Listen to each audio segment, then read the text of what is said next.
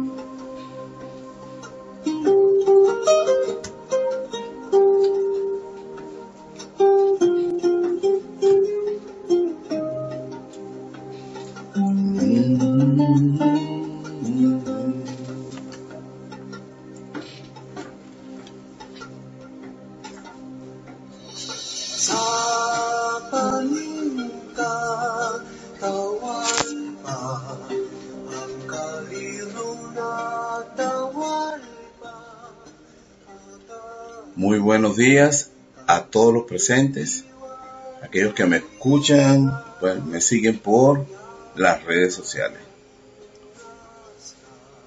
Prosiguiendo pues con el tema de los agravios de Colombia a Venezuela,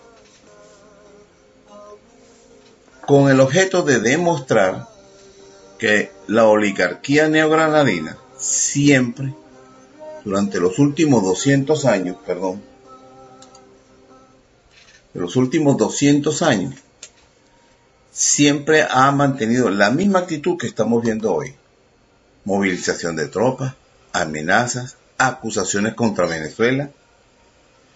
Yo les puedo, bueno, los que han estado siguiendo los, los capítulos se podrán dar cuenta que usan los mismos argumentos en diferentes circunstancias, pero siempre con el mismo objetivo, avanzar sobre el territorio venezolano, doblegar cualquier resistencia en Venezuela para conseguir ese propósito. Y lo última, la última estrategia vino desde cuando llegó Carlos Andrés Pérez al poder y abrió las puertas para la inmigración de la pobreza de Colombia. Personas humanas, como cualquiera de nosotros, pero que tenía una doble intención, no solamente una intención humanitaria, sino bajar el nivel de vida de los venezolanos para que los empresarios de Venezuela pudieran competir en el mercado andino. Ese, sí, el mercado de mercado comercial, el, tratado tratado comercial de los países andinos. Y no solamente eso, sino diluir un poco el, la identidad nacional venezolana.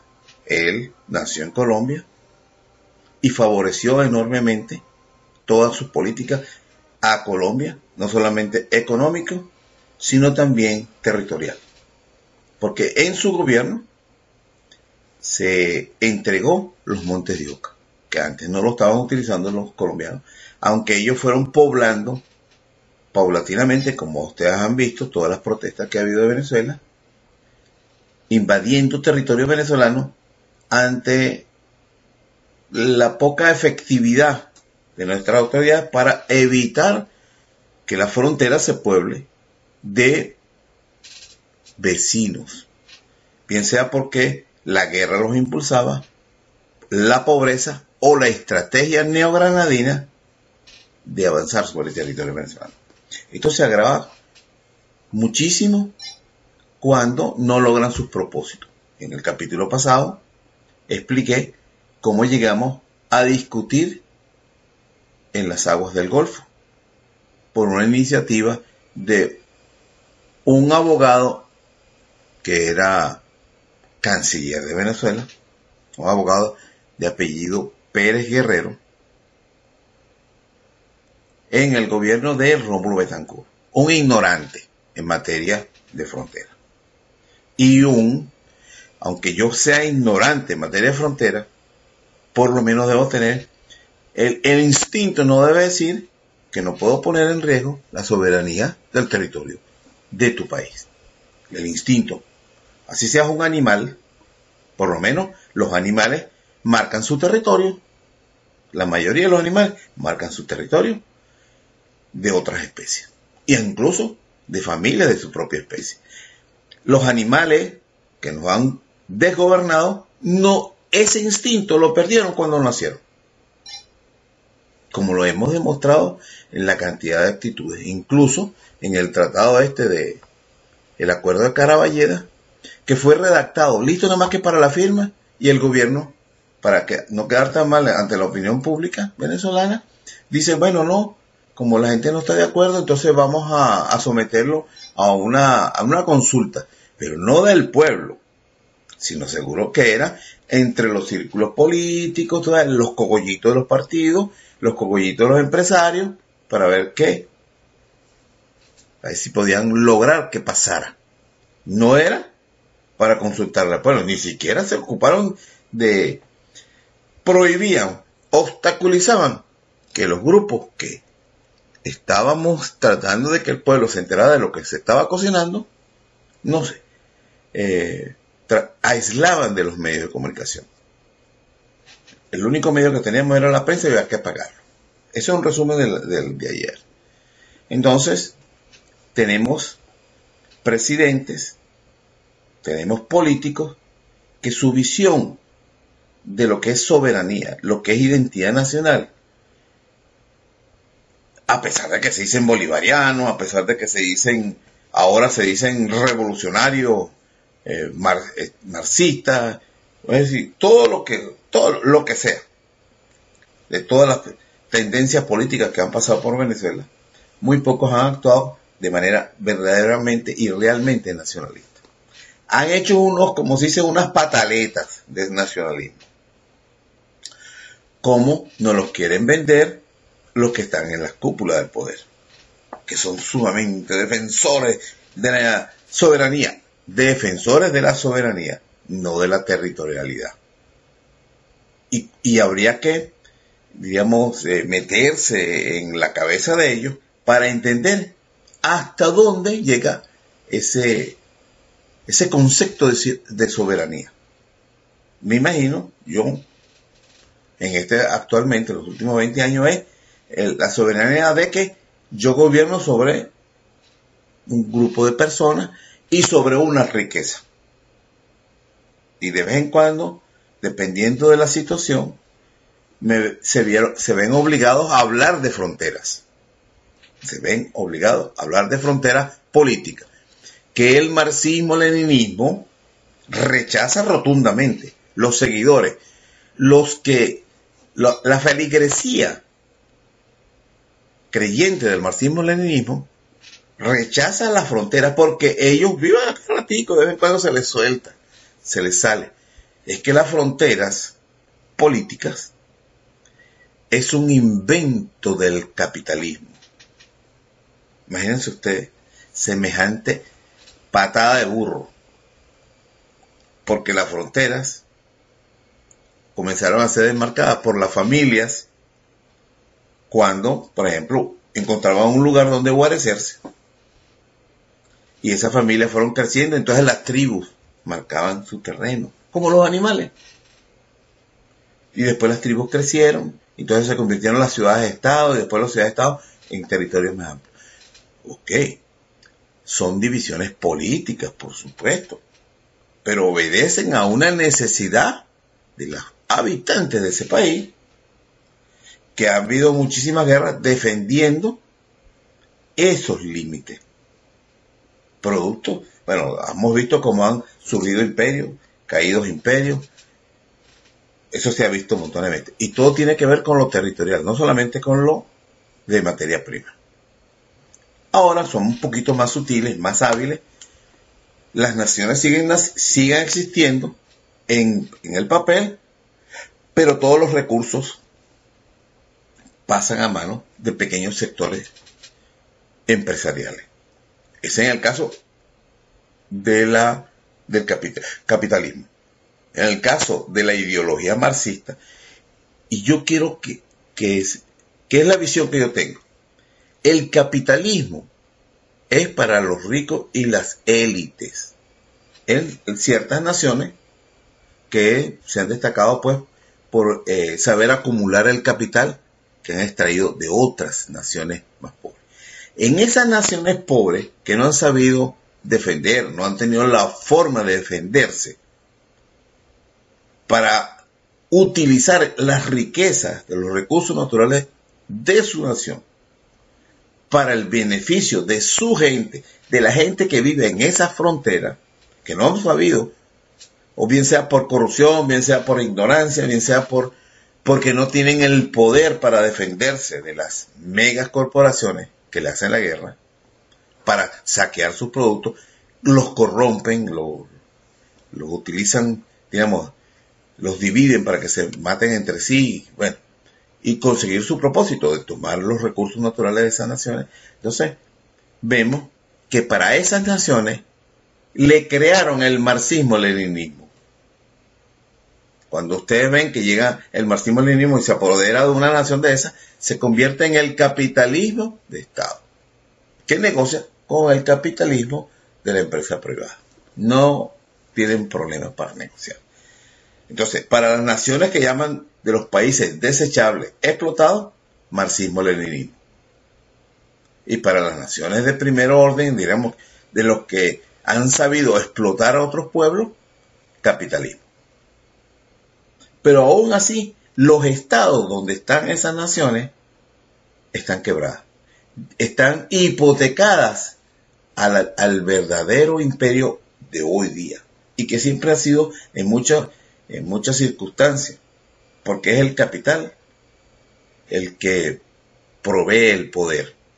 En España habían reyes, pero tenían que hipotecarse a la banca, al que tenía el dinero para poder emprender cualquier guerra, para poder defenderse, construir barcos, siempre tenían que acudir o a los impuestos o a los préstamos de los banqueros. Ese es lo que realmente existe. Por eso yo rechazo el marxismo-leninismo. Porque eso es simplemente para llevar a la esclavitud a los pueblos. Por supuesto, nunca te van a decir que tú eres esclavo del jefe del partido y del políbulo, es decir, del cogollito, no te lo van a decir. Porque a los pueblos tienen que engañarlos para que puedan aceptar con, con agrado la dictadura. La dictadura de una ideología, de cualquier religión. Porque el marxismo viene, es otra de las cosas que yo digo, el marxismo-leninismo fue creado para sustituir el cristianismo como religión y servir como modelo para administrar a los esclavos que sean miembros, que sean parte de, de esos territorios ocupados por los marxistas leninistas. Ejemplos mejores, observen las naciones donde hay un partido comunista gobernando. Existe un cogollito, ese cogollito es el que tiene el poder y es el que maneja la vida y, digamos, los milagros de la gente. Ellos son los que dicen el nivel de vida que vas a tener, los ingresos que vas a tener, dónde vas a trabajar, qué vas a estudiar. Es decir, y el ser humano, cuando nace, nace libre. Recibe de Dios el libre albedrío. Y eso, ningún ser humano nace para ser esclavo, a pesar de que pueda nacer en esa condición. Y por eso rechazo el marxismo-leninismo. Y también el capitalismo este depredador que te dice que es demócrata, pero no es verdad. Porque esas megas corporaciones ponen a sus títeres en los gobiernos y gobiernan para ellos nada más. No todo el mundo puede ser millonario, no hay capital en el mundo para que todo el mundo sea millonario, pero sí hay lo suficiente para que la gente viva decentemente, que pueda tener su casa, que pueda tener su medio de transporte, poder estudiar, sistema de salud, y tiempo para la, divers- la, sí, la diversión, pues, el- la distracción y tiempo para la familia, todo esto. Bueno, tan es así que ustedes no se han dado cuenta que de un tiempo para acá dicen que sobra población y no solamente que sobra población, además de eso, están impulsando una ideología que llaman ideología de género que va contra la familia. ¿Y qué hace la familia? Tener hijos. La mayoría de la familia lo primero que se une es y quiere tener hijos. Cuando están destruyendo la familia, están destruyendo la forma más natural que tiene el ser humano de procrear. De que crezcan en familia, de que crezcan en comunidades, de que crezcan como Estado. Y poner a todo el mundo como si fuéramos todos de un solo pueblo. Entonces ahí coincide el marxismo-leninismo y el capitalismo. El, capitalismo no quiere barreras en ningún estado y lucha para eso. Y todas las riquezas privatizadas, es decir, quien puede comprar todas las riquezas de las naciones son las, las megacorporaciones. Y el marxismo también. No hay fronteras. No puede haber frontera. Como igualito, ahí coinciden ellos. La frontera es un obstáculo para el marxismo-leninismo y para los depredadores de las megacorporaciones, porque esas no tienen corazón. Eso no les importa si hay de los 7 mil millones de habitantes, si hay 5 mil que están pasando hambre. A ellos no les importa eso. Es más, para concluir esta parte, el, el capitalismo hoy en día está trabajando para empobrecer a los esclavos, a los desechables, al máximo. Mira lo que está haciendo este, el modelo de Macri en la Argentina. Va bajando el nivel, todos los subsidios, va bajando todo, todo, todo. El ingreso del, del argentino, a pesar, incluso están pasando hambre, a pesar de ser una nación que produce alimentos para 450 millones. ¿Cuál es la idea? Que la persona llegue al nivel de lo que recibía un esclavo para vivir, sin tener la- los grilletes. Eso es el ideal de la, del capitalismo depredador. Que los desechables no tengan acceso, sino de casualidad a la comida, algo de ropa de medio uso, de calzado de medio uso, y lo mínimo para guarecerse. Sobran los esclavos. Eso es lo que estamos viendo ahorita. ¿Por qué? Porque ellos piensan preservar los recursos de la tierra para la élite nada más. Y ustedes han visto que cada vez más, eso es una cosa deliberada, cada vez más es la distancia entre ricos y pobres. Incluso yo he llegado a pensar que esta guerra entre China, capitalismo de Estado, y los Estados Unidos, representante, marioneta del el verdadero poder, tiene la intención de encarecer todo para que el nivel de vida de los esclavos baje más. Porque todos esos aranceles los vas a pagar con los productos más caros. ¿Y quiénes van a tener acceso a esos productos? La élite. Eso es el, el, el plan que yo veo que es lo que está ocurriendo. Entonces ellos se ponen los aranceles, no va a pasar, no va a haber ningún problema para la élite. Los problemas lo van a tener son las personas que viven de los salarios, que todo lo que se importa de los Estados Unidos de China va a costar más caro. No van a tener acceso a muchas cosas que hoy que cualquier persona con el salario mínimo se compraba el mejor teléfono. Un ejemplo, para dar un ejemplo. Ahora, eso se va a ir reduciendo. ¿Quién se beneficia con eso? Las megas corporaciones. No van a tener que vender 80 millones de, teléfonos para ganar, para, un- para poner mil millones. Van a vender 40 millones y se van a ganar los mismos millones, los mismos mil. ¿Ven cómo, cómo es la estrategia? Y el siguiente año o dentro de 3, 4 años van a vender 20 millones. Pero van a ganar los mismos mil millones. Es decir, y no malgastan los recursos naturales en desechables. En personas que solamente son una carga, solamente consumen. No era como antes que decían, en el volumen está la ganancia. Bueno, ya me he tomado 20 minutos con esta introducción, que no era la, el objetivo. Bueno, ahora pasemos a escuchar una, una pequeña, no conversación, sino presentación que hizo el, el gobernador del estado Carabobo, Andrés Lacaba, y James Story, el secretario de Comercio, sí, secretario de Comercio de la Embajada de los Estados Unidos.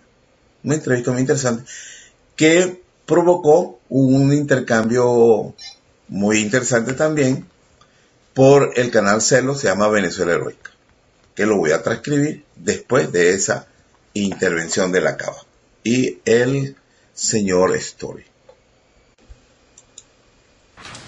Bueno, buenas tardes a todos. Aquí estamos en Quinta Carabobo con nuestro amigo Jim Story, el encargado de negocio de la Embajada Norteamericana aquí en Venezuela, donde tuvimos una conversación importante eh, sobre lo que serán, Dios mediante, las buenas relaciones para el futuro entre estas dos naciones y entre estos dos pueblos. Yo te agradezco mucho, Jimmy, que hayas venido para acá. Para nosotros es muy importante esto. Eh, aquí estamos siempre para avanzar, para hablarnos, para entendernos. Así que esta, cada vez que quiera venir, aquí estamos. Vale, pues, gracias, muy amable. Aquí estamos también, le quiero hacer entrega formal de un buen regalo. Que si quieres lo abres, vamos a abrirlo. No hay tijera aquí. Mira. Esto simboliza cómo nos sentimos nosotros. Esto lo hizo un artista espectacular de aquí de Valencia. Le encomendé lo que debe ser el futuro de estas dos naciones. Tienen que ver. ¿Ah? Bello, bello. Espero que lo puedan poner ahí en la residencia. Claro que sí. Gracias. Muy Bueno. Gracias. Dos puños, Venezuela y el norteamericano, unidos. Bueno, ¿Ok? Si me permite también, era excelente estar aquí con usted, gobernador, y tener esa oportunidad de hablar sobre los eh, temas de, de- de interés eh, mutuo que tenemos y espero que podamos nos sentar, nosotros sentar para hablar más en el futuro sobre cómo nosotros podemos trabajar en conjunto. Gracias. Queremos buenas relaciones entre los Estados Unidos y Venezuela. Hay que trabajar por ello, pero el futuro será promisorio. Gracias. Muy amable. Bueno, este caballero. Bueno, aquí le voy a pasar, después de haber escuchado la cava, voy a pasarle la conversación que se tuvo, pues el intercambio que se tuvo en el canal celo.com, en el grupo, sí, el canal celo, en el grupo Venezuela Heroica, dividido con la rayita, o unido con la rayita del medio, pues. Venezuela heroica, rayita heroica. Tenemos ahí cuatro años compartiendo. Bueno, aquí vamos. Muy buenas tardes a todos los presentes en Venezuela Heroica. Tengo una grata noticia. Hoy vi, yo no sé, hace tiempo nosotros aquí en este canal habíamos conversado. Incluso recuerdo que participamos, los que siempre estamos muy atentos a este tipo de situaciones, como es Carmelo y como es Vergatario. Y ustedes saben, la noticia es una entrevista, lo voy a, lo voy a tratar de colocar junto con el, el programa que voy a hacer hoy, que va a salir mañana. Es una entrevista que tiene el gobernador Lacaba con el encargado de negocios de los Estados Unidos de Norteamérica. Cuando vi la entrevista, me sorprendió gratamente cómo tienen que ser las relaciones diplomáticas. Sin ese adorno de consignas marxistas, leninistas, que si imperio, que si... Estamos tratando de resolver un problema de buenas relaciones entre vecinos. Y lo que acabo de ver ahorita, este hombre debería este no es la primera vez que este hombre hace esto. Ya en otra oportunidad sirvió de enlace para conseguir la liberación de el Joshua este que estaba detenido en la DC y consiguió otras cosas más. Y se ve que este la acaba, por lo menos los Estados Unidos le puso la, la vista. ¿Por qué? Es un tipo práctico. Es lo que busca es soluciones. Entonces, en, en la forma en que este hombre habló, estamos viendo, yo vi a un canciller de Venezuela. Eso fue lo que yo vi cómo debe conducirse, a pesar de que uno tenga diferencias, a pesar de que uno no va a, ceder en todo en la conversación, pero el trato tiene que ser cordial. Tú no puedes mantener ese... Es que mira, el, estar gritando cada rato, que lo veo uno en los medios de comunicación del, gobierno, Yankee go home, eso es a cada rato y, y sacando todas las consignas marxistas. Es una provocación. Entonces, ¿cómo tú puedes pretender que tú estás, por ejemplo, que, eh, alguien eh, puso en los medios de comunicación, va nuestro comandante, que pues le dicen comandante a Maduro, a la ONU, a renovar el grandioso discurso que dio Chávez la última vez que fue. ¿Y sabe lo grandioso del discurso? Huele a azufre.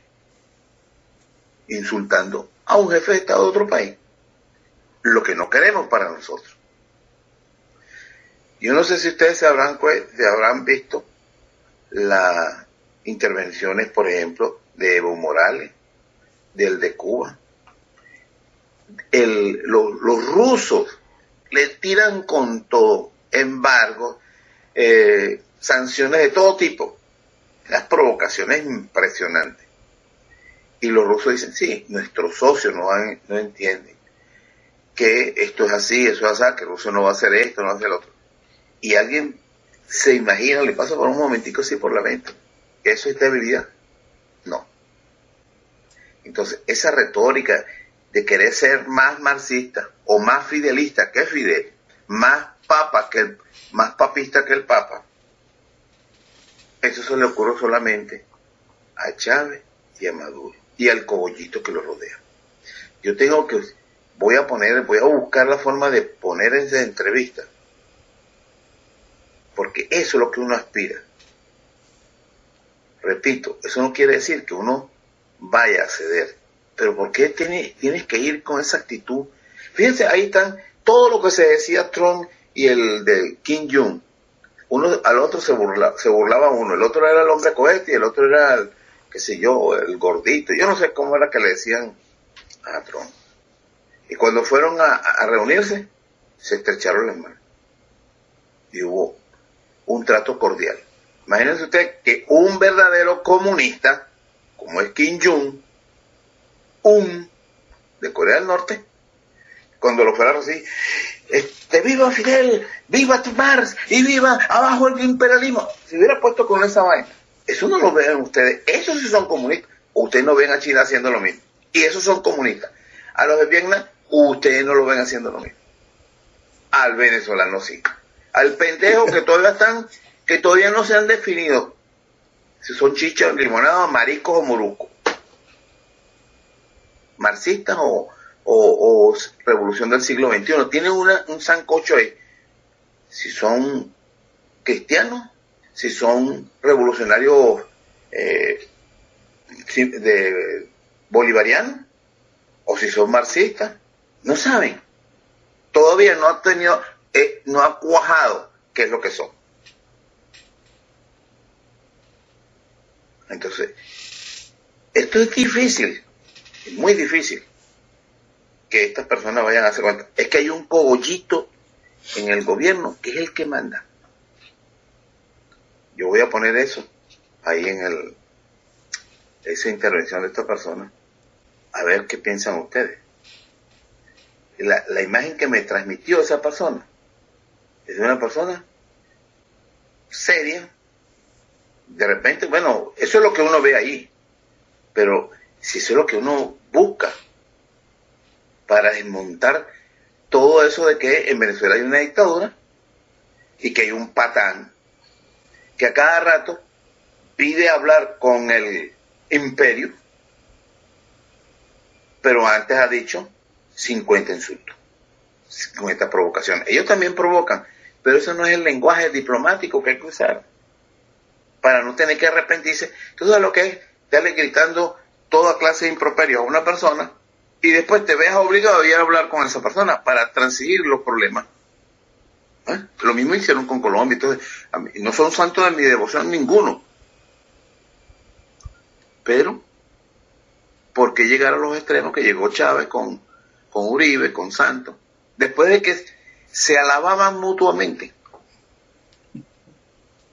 Entonces, hay que guardar cierta compostura. Eso es la escuela de Chávez, la que ha seguido Maduro, y parece que él la acaba, el gobernador del estado Carabobo, no sigue.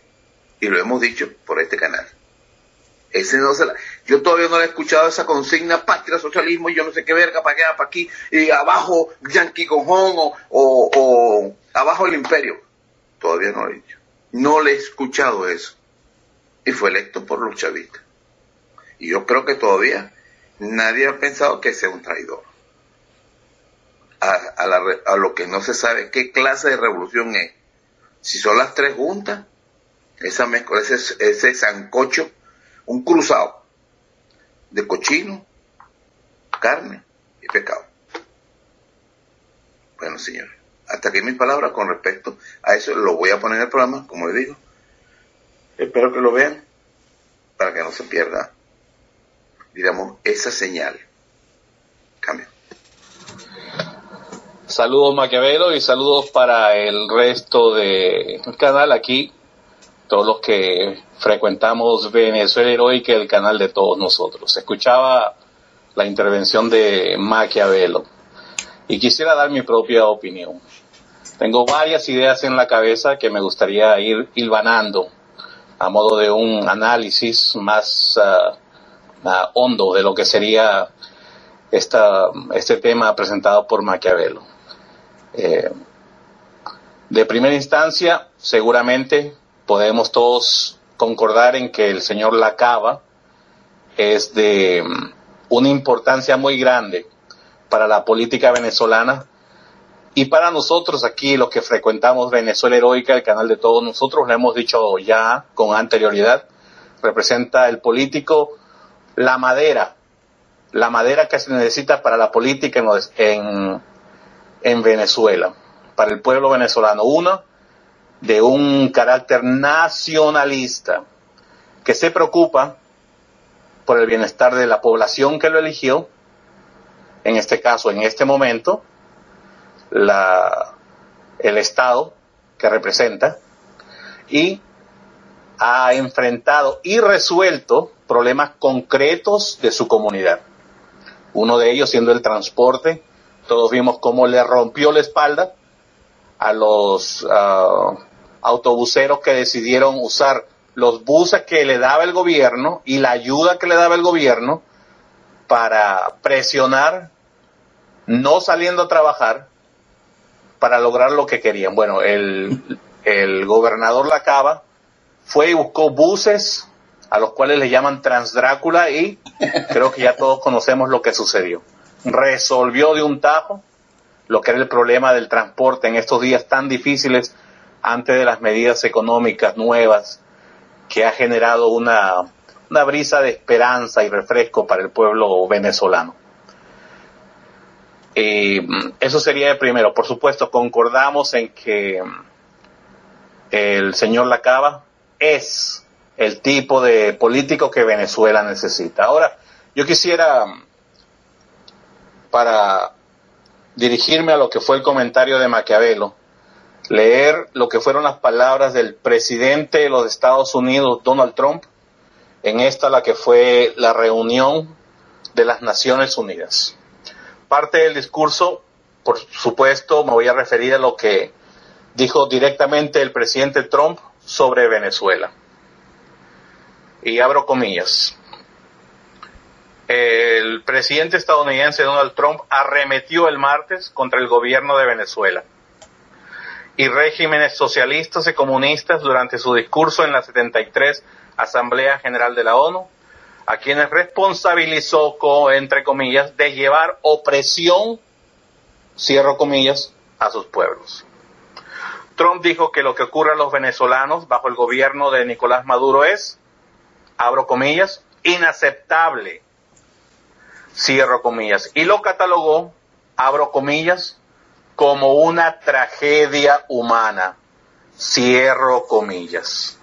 Otro comentario de Trump dentro de lo que fue su discurso oficial en esta reunión de las Naciones Unidas fue, abro comillas, hace no mucho Venezuela era uno de los países más ricos del mundo. Hoy el socialismo ha llevado a este país a la bancarrota. El socialismo y el comunismo han producido sufrimiento y corrupción. Cierro comillas, dijo Donald Trump. Y por ahí se despachó. Bueno, creo que basta estas líneas para argumentar que la política, la diplomacia dentro de la política, es de dos vías, de ida y de venida. Creo aceptable proponer que el, el ritmo del discurso lo propone Donald Trump con este mensaje. Por demás, para los que sabemos y nos tomamos el tiempo de conocer la realidad venezolana, un desfache total, una alevosía, rabioso, imposible de ser verificado con pruebas. Todos sabemos que se habla de una crisis en Venezuela, pero jamás se menciona en este discurso las razones, los bloqueos, la retención de dinero del gobierno, lo cual imposibilita de comprar en el extranjero necesidades básicas para el pueblo venezolano. Entonces, no es, por supuesto, el 100% del problema venezolano, pero por supuesto, el discurso, hablando de discursos, es Trump, podría argumentarse, el que dicta el tono de lo que debe ser la respuesta. Ahora, la respuesta de Maduro fue lo que dijo. Y he presentado lo que Trump dijo. Ahora, hay mucho que decirse, y esto es lo que yo propongo como debate, como análisis tal vez. Me gustaría escuchar a Vergatario lo que tiene que decir sobre esto. Hay mucho positivo que se puede decir sobre la diplomacia. Inclusive grandes potencias dan diariamente, digo yo, eh, modelos y ejemplos claros de lo que debe ser la diplomacia mundial a todo nivel. Inclusive propongo yo que se llega a niveles inauditos, inverosimiles de diplomacia. Ejemplo sobre la mesa, lo que sucede en Siria, como el gobierno norteamericano financia terroristas en Siria, ejércitos vía proxy, tercerizada, una guerra tercerizada, arma, financia, entrena, coloca en el campo de batalla terroristas. Rusia coloca sus tropas, esas tropas matan terroristas, los terroristas matan rusos, los aviones norteamericanos bombardean a rusos y los matan para colaborar con los terroristas. Los rusos bombardean a los terroristas que financian los americanos. Y sin embargo, leemos como diariamente, los gobiernos de Rusia y Estados Unidos siempre están en conversaciones para colaborar en contra del terrorismo dentro del territorio sirio. Si eso no es el más grande ejemplo de hacia dónde se puede llevar la diplomacia cuando quiere ser diplomático, no sé qué cosa es. Efectivamente, yo estoy seguro que dentro de los planes geopolíticos de Norteamérica, del gobierno norteamericano, no se encuentran ser los mejores amigos de los rusos o ser equitativamente eh, amigos o eh, eh, eh, parte de un negocio, ¿no? Como ser compañeros de negocio con los rusos. Y estoy seguro que si revisamos los planes geopolíticos secretos de los rusos, en ninguno está ser compañero de negocios, mejores amigos del mundo de los americanos. Pero ellos hacen lo que tienen que hacer, llevar la diplomacia una y otra vez al campo de la diplomacia y que las armas hablen dentro del campo de batalla. Entiendo lo expuesto por Maquiavelo, pero aquí todos salen salpicados. Y me parece una visión un poco obtusa pensar que solamente lo hacen los comunistas. Por eso empecé con el discurso de Trump, que no es único, él simplemente viene a ponerle la fresa a lo que es el pastel diplomático anti diplomático, podríamos decir, que ha sido el discurso todo este tiempo, pasando por Nikki Haley, cualquier parte del gobierno norteamericano en contra de Venezuela, en contra de su presidente, en contra de muchos líderes venezolanos. Y sin embargo vemos el, al, al encargado de negocios norteamericano estrechar, como dije, y empecé con esta elocución, manos con el gobernador Lacaba. Diplomacia al más puro estilo. Pero no caigamos en, la, en el simple razonamiento, en el simple análisis, que de un lado la diplomacia es perfecta y que del otro Evo, Cuba, Maduro son los grandes malhechores. Porque realmente en esta danza, que es la diplomacia y la guerra, nadie es bueno y nadie es malo. Saludos para todos. Bueno, yo tengo que decir que, por ejemplo, Maduro fue a dar un discurso en la Asamblea Nacional, en la, en la ONU, y repitió las mismas consignas. Somos un país antiimperialista.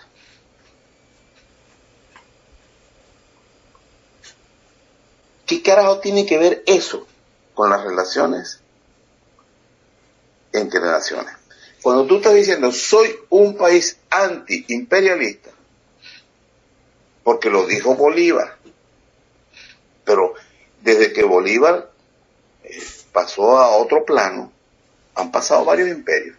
En la época que Bolívar lo dijo, el imperio, habían dos imperios, el español y el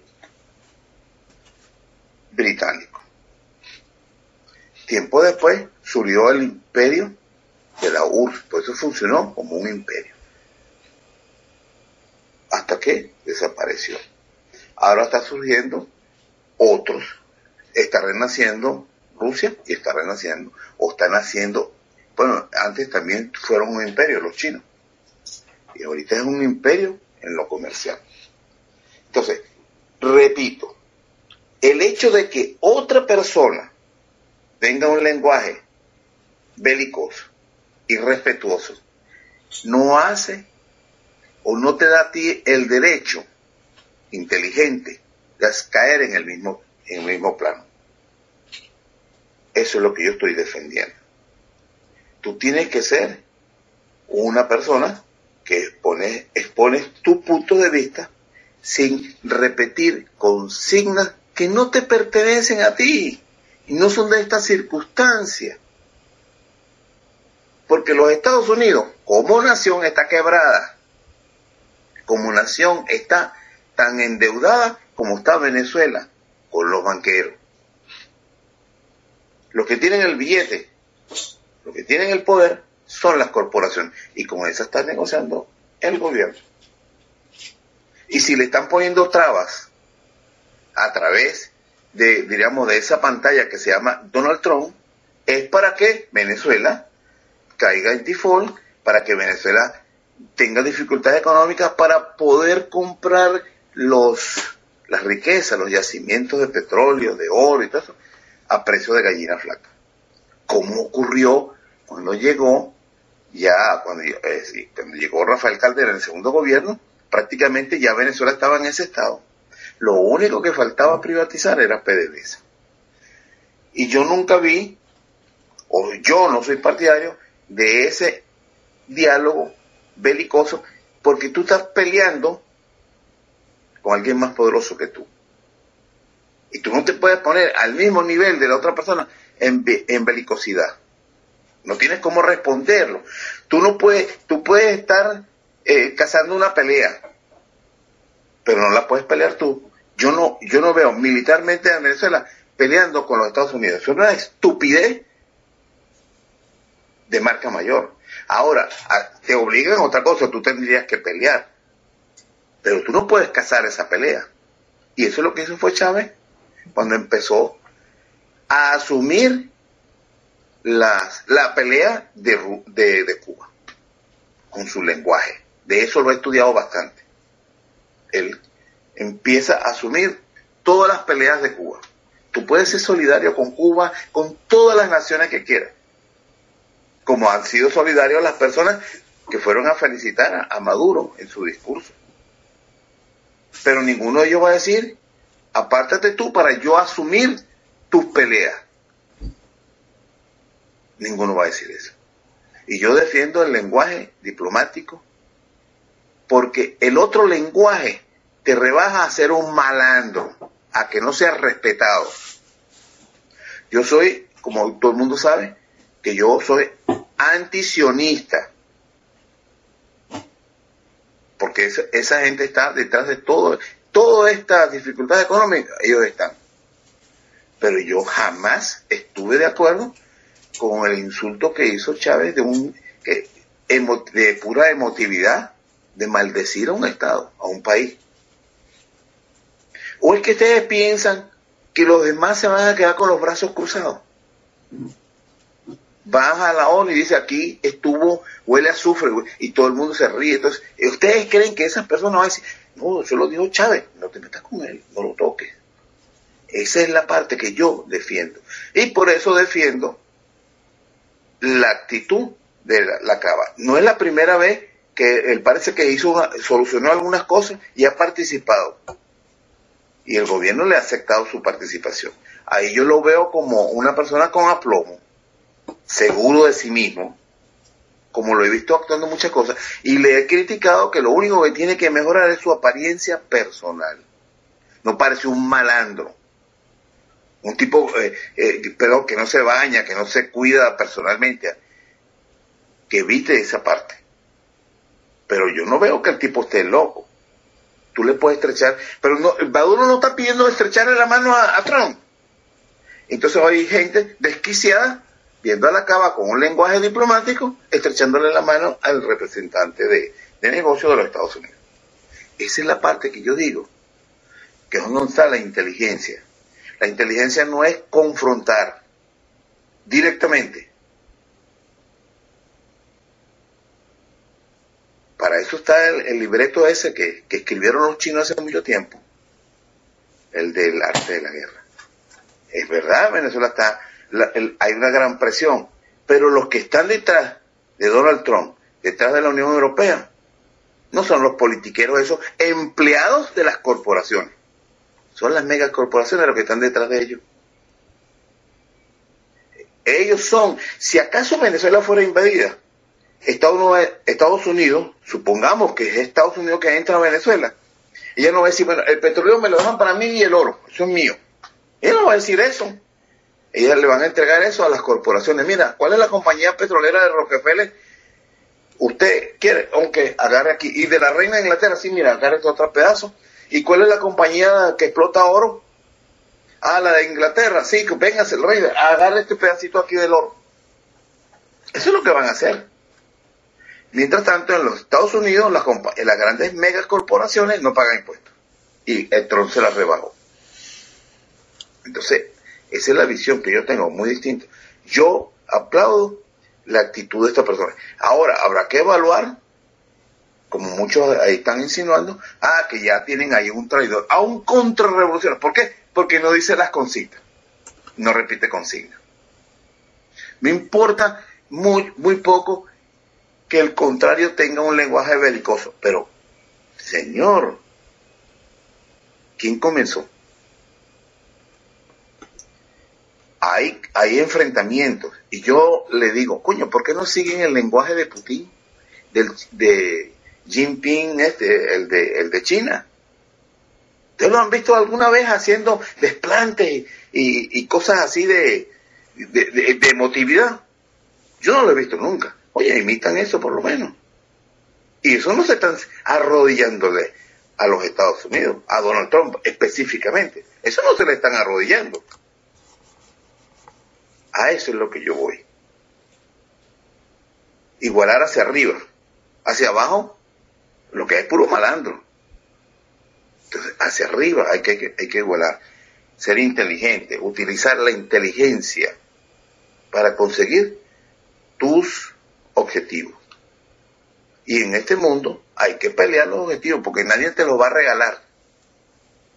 Y soy partidario del diálogo, el diálogo verdadero, pero no puedes ir como, como la actitud del malandro para después decir sí lo que tú quieras.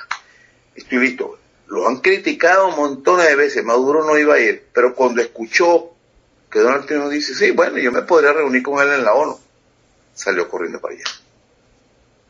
Y, y, y cuando, cuando está dando discurso, está hablando que es antiimperialista, que, bueno, todo, todas las cosas que es, las típicas consignas. Ahora usted vio, vean el discurso de Evo Morales. Rechazamos las sanciones contra Venezuela. Rechazamos esto, rechazamos los otros. No lo vi ningún, dando ninguna consignas marxistas-leninistas, sacados de, del manual de, de consignas. Entonces, a eso es lo que yo me aplico. Utilizar. Venezuela no tiene dos días, tiene 200 años. 200 años. Y voy a repetir aquí lo que he dicho y voy a repetir en muchas partes lo que digo. Maduro y Chávez no hubieran sido presidentes si se hubiera podido hacer lo que ellos han querido. Que Venezuela estuviera unida a la Gran Colombia. ¿Por qué? Porque si hubiéramos, estuviéramos dirigidos por la oligarquía neogranadina, que es lo más seguro que hubiera gobernado Venezuela, si siguiéramos unidos, no tiene posibilidad de ser presidente un chofer ni un militar de origen humilde. Te he escuchado atentamente y quisiera aportar dos puntos para tu consideración. El primero es, eh, realmente vas a preguntar quién empezó la violencia en el discurso. Eh, creo que Carlos Marx ni siquiera había nacido, o si lo había hecho, todavía no había aprendido a caminar. Cuando Simón Bolívar dijo, los Estados Unidos parecen destinados por la providencia a plagar la América de hambre y miseria en nombre de la libertad. Solo me puedo imaginar los tipos de malandros diplomáticos y de armas tomar que eran los gringos ya en la época de Bolívar. Para que el hombre haya tenido que decir eso. Y otra cosa es señalar que el señor Lacaba, por lo que hemos visto, nacionalista hasta este momento, trabaja dentro del aparato chavista, que todos coincidimos, creo, que fue secuestrado en algún momento por los marxistas-leninistas de la cuarta. Y el Señor ha decidido trabajar desde adentro y necesitamos más lacabas. Necesitamos más gente que sepa usar el aparato que existe y trabajar. Y yo hablaba con esto con Vergatari el otro día, de aprovechar ya lo que está construido y trabajar desde adentro y de alguna manera ponerse la meta de sacar del gobierno a los marxistas leninistas de la cuarta y recuperar el nacionalismo chavista que se tiró a la calle, hecho pueblo, con Chávez. Cambio. Fíjate que tú mismo eh, mencionas lo de Bolívar. Y como decir, te faltó la otra parte, que es lo que yo expuse.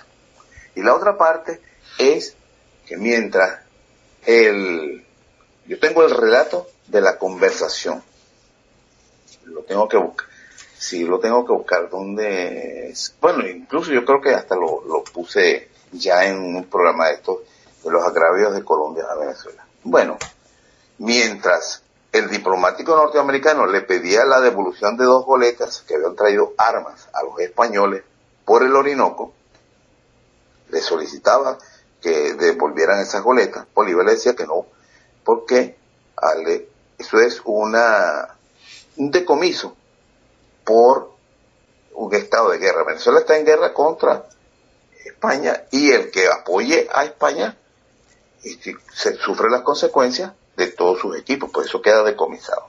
Y el diplomático norteamericano comenzó a subir el tono, y todo por escrito. No se estaban viendo las caras, sino se escribían. Y entonces, mientras él siguió subiendo el tono y la pedantería y la malandrería, como tú mismo lo dices, se portó como un malandro, a lo último, entonces Bolívar le respondió como siempre le respondía. Nosotros hemos perdido el 50% de la población luchando por la libertad de España y estamos dispuestos a perder el otro 50% para asegurarnos de ser soberanos y libres. Entonces, eh, Bolívar no respondió como un malandro, ni se puso al nivel del malandro que le estaba mandando esa información, o le estaba exigiendo y amenazando. Entonces, a eso es yo voy.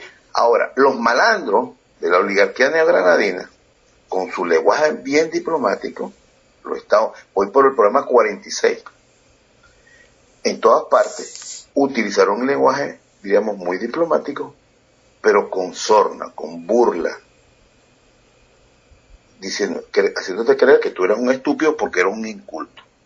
Y los venezolanos no supieron responder.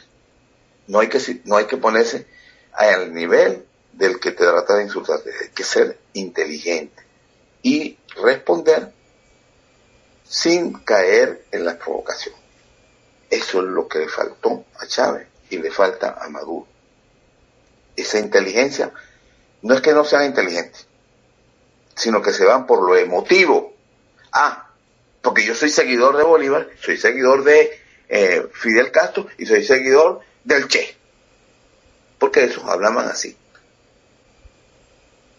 Y en esta campaña una de mis tareas será ayudar a desenmascarar, quitar máscaras, quitar máscaras, rasgar esos velos, esos mantos mantuanos detrás de los cuales quieren esconderse, quieren esconderse quienes están detrás, ¿no? Haciendo la trama antipatria, apátrida. Hay que señalarlos para que el pueblo escoja para que el pueblo vea la verdad. Bueno, ahora, para finalizar el día de hoy con los agravios de Colombia a Venezuela, después de haber escuchado y debatido sobre lo de la cava, el capítulo 45. En 1980, prominentes colombianos plantearon la posibilidad de someter el diferendo colombo-venezolano ante la Corte Internacional de Justicia. No debemos volver a la mesa de negociaciones, dijeron, pues Venezuela lo que, lo que desea es mayores concesiones hasta sacarnos definitivamente del Golfo. ¿Qué cinismo? Concesiones son las que han dado Venezuela a ellos. Quieren meterse donde no les corresponde. Cada vez que se interrumpen las negociaciones, Colombia amenaza con ir a un arbitraje internacional y sitúa tropas en la frontera, igualito que ahora. Esas bravuconadas ya no surten el efecto con que abusaron para coaccionar la firma del Irrito Tratado de 1941. Los tiempos han cambiado. 1980. Vamos a ver los resultados del 2018. Ya por verse, pues. 1980. El doctor Humberto García Barrios, director de Salud Pública, al referirse al aspecto de salud y los problemas que trae al país una inmigración incontrolada, dijo que en la actualidad no se está en capacidad de atender apropiadamente a la gran cantidad de pacientes que acuden a los hospitales. Más del 40% de las personas provienen de entidades federales de la zona fronteriza. Hoy día sucede lo mismo. Numerosas enfermedades contagiosas vienen de las regiones fronterizas. A pesar de que muchos venezolanos están saliendo al exterior, cuando se trata de asistencia médica gratuita, se vienen a Venezuela los extranjeros, especialmente colombianos. Y de las islas del Caribe, Trinidad, todo eso, los recibe Venezuela. 1980. El senador Álvaro Gómez, miembro de la Comisión Asesora de Relaciones Exteriores del Gobierno de Colombia, dijo el 13 de noviembre que el proyecto de, la, de acuerdo limítrofe colombo-venezolano se encuentra al borde del fracaso, debido a que el presidente Luis Herrera Campi ha esquivado su responsabilidad sobre lo pactado, sobre lo pactado. Como le dije, si las actas están redactadas, quiere decir que ya él sabe lo que se va a firmar, agrega. La epidemia anticolombiana fue la primera que se hizo sentir y arrastró al resto de la opinión. Finaliza diciendo que Colombia no puede ir más allá. Es decir, el mismo argumento que les dio Zambrano Velasco y Planchar Manrique, ambos venezolanos. Nosotros, improvisados diplomáticos, parecen más defensores de Colombia que de Venezuela. Siempre han estado a la defensiva, por esto se envalentonan nuestros vecinos. Es tiempo de pasar a la ofensiva para recuperar lo despojado injustamente. O al menos no negociar con tan malos socios que nos deben tanto. Es que tú no puedes negociar lo que consideras tuyo, que tiene los títulos, no puedes hacerlo. Dice, esto, pues, esto aquí no se toca, esto es caca. Vamos a negociar otras cosas, pero lo que ya tú sabes que es tuyo, que te corresponde, no se toca. 1980. Según declaraciones de prensa dadas en Bogotá el 15 de noviembre, el canciller colombiano Diego Uribe manifestó que el proyecto Londoño es inmodificable. El ministro califica el citado proyecto de claro, justo y equilibrado. Es claro, justo y equilibrado que Colombia invada aguas internacionales de la bahía histórica del Golfo de Venezuela, en donde nunca han estado. En 1980. Es una entrevista, en una entrevista concedía el 20 de noviembre del diario El Tiempo, el exmandatario Alfonso López Michel señaló que Colombia no está en condiciones de hacer más concesiones a Venezuela en un acuerdo de límites sobre áreas marinas y submarinas. Y agregó que la teoría del consenso es una forma muy hábil y, y hábil de negociar, perdón. El señor López Michel se miente. Lo que ha hecho siempre concesiones a Colombia ha sido Venezuela y agrega, no es opcional de Venezuela aceptar o no el arbitraje internacional porque en el Tratado del 39, que está vigente, contempla el recurso de arbitraje al lado de otros recursos de derecho internacional para dar término a las diferencias entre las dos naciones. Si Venezuela no quería esa clase de recursos, debería haberlo, no debería haberlo firmado, el tratado del 1939. Pero yo lo interpretaba yo como me da la gana. Es un poco tardío para decirlo menos, dice. Hablar de que no es, que no desea la intervención de terceros en el problema con Colombia, cuando en 1939 firmó las reglas para esa intervención. Es mentira. ¿Hasta cuándo habrá que repetirle a los jurisperitos santanderianos de que Colombia no puede obligar a Venezuela a acudir a una corte internacional contra su voluntad? En el Tratado de No Agresión, Conciliación, Arbitraje, Arreglo Judicial entre Venezuela y Colombia establece en el artículo segundo lo siguiente.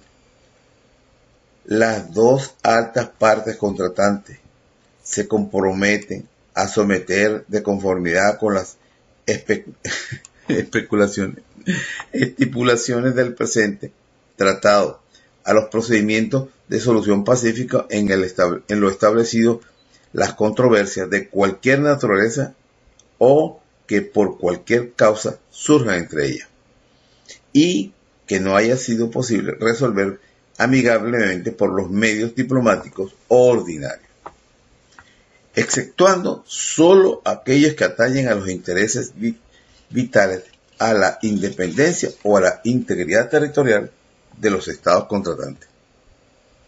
El Golfo es vital para Venezuela, no se discute.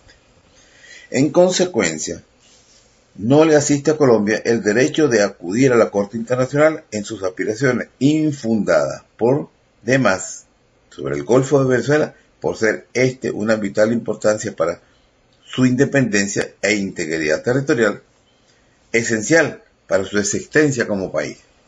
Hasta el nombre de Venezuela surgió del Golfo. Imagínense ustedes. La vigente, el, perdón, sí, aquí dice, la vigencia de este tratado de 1939 se estableció por 10 años a partir de la fecha del canje de ratificaciones, que se tuvo lugar el 12 de septiembre de 1941. Desde el 39 estuvieron presionando. Su renovación tácita se produce por periodos iguales de 10 años. En caso de no ser denunciado con seis meses de anticipación de su vencimiento. Es decir, si estamos hablando del 12 de septiembre de 1941,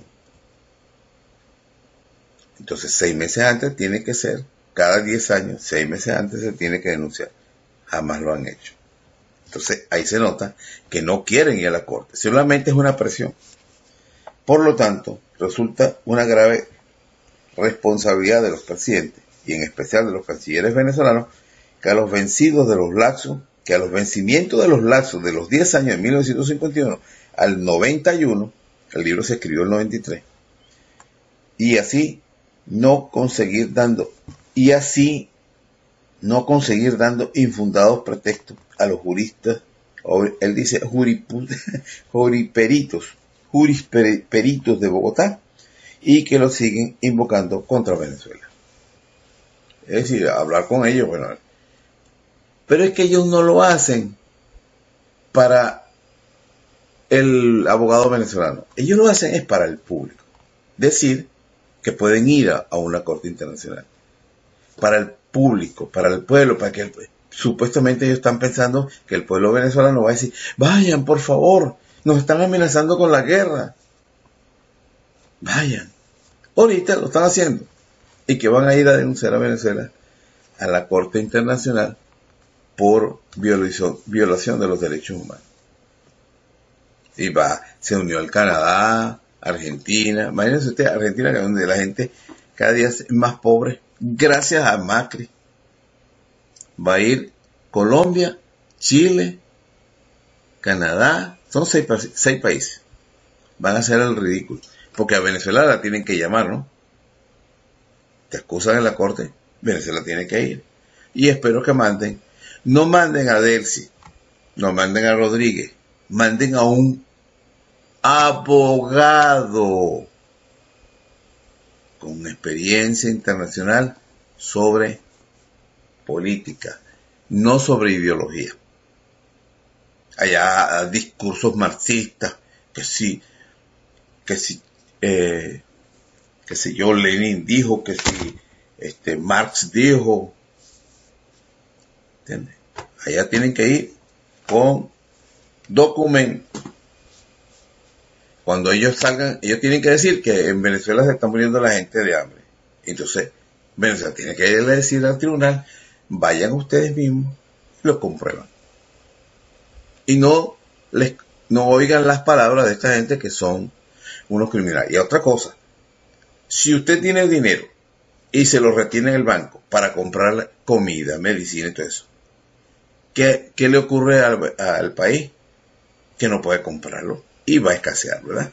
Si usted tiene un vecino que, te, que entra a tu país y se lleva todo el contrabando, todo lo que puede de contrabando, ¿qué va a pasar? Bueno, ese mismo vecino es el que está ahí sentado, es Colombia. Saca de mi, de mi país los alimentos, las medicinas, los repuestos, la gasolina de contrabando, ilegal, y después me dice que en Venezuela hay una crisis humanitaria por comida. La crisis humanitaria la tienen ellos, porque si Venezuela trancara completamente la frontera y no dejara pasar nada, entonces los que estarían aquí chillando que Venezuela le está cortando los alimentos. Yo no le tendría miedo de ir a la corte. De verdad que no. Pero todo depende de cómo piensa el revolucionario ideológico. No puede poner mal a, no puede ir a hablar de que los que están pasando generalmente a Venezuela a llevarse de contrabando los alimentos son también proletarios. Que pasen buenas tardes y que Dios los bendiga hasta un próximo capítulo.